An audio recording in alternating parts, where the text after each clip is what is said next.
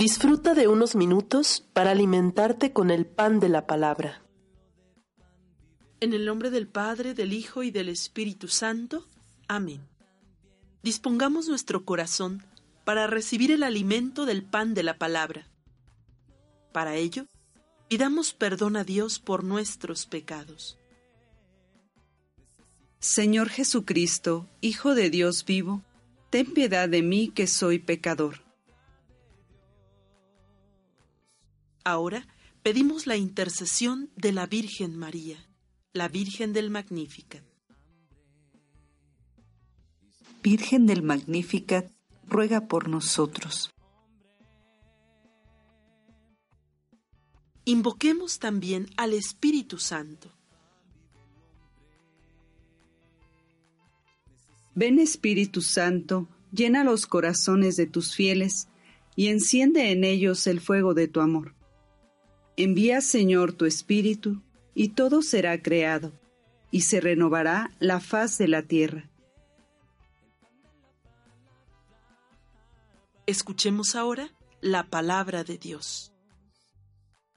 Evangelio de San Mateo capítulo 16 versículos del 13 al 20. Cuando llegó Jesús a la región de Cesarea de Filipo, preguntó a sus discípulos, ¿quién dice la gente que es el Hijo del Hombre?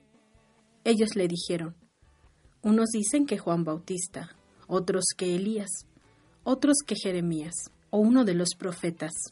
¿Y ustedes? les preguntó, ¿quién dicen que soy yo? Le contestó Simón Pedro, Tú eres el Cristo, el Hijo de Dios vivo.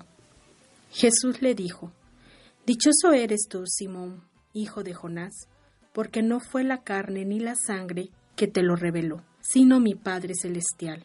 Y yo te digo que tú eres Pedro, y sobre esta piedra edificaré mi iglesia, y las puertas del infierno no podrán contra ella.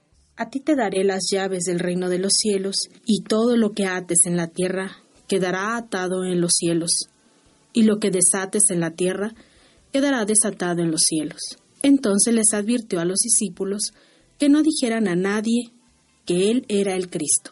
Palabra de Dios. Te alabamos, Señor.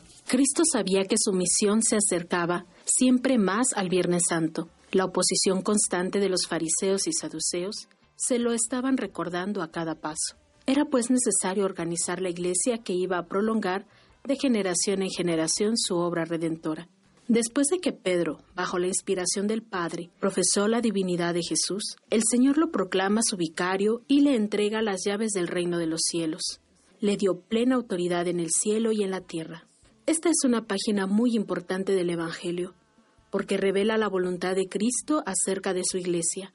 El que no acepta que el Señor instituyó una autoridad suprema en su iglesia y rechaza al Papa como sucesor de Pedro, rechaza también el plan de salvación que dejó nuestro Señor Jesucristo. Da gracias al Señor por el mensaje que hoy te ha dirigido a través de su palabra. Y en un momento de silencio, Pide la gracia de vivir este mensaje. Trae a tu mente alguna persona en particular y pide por su conversión. Ahora, comparte con tu familia y amigos lo que has recibido con el pan de la palabra.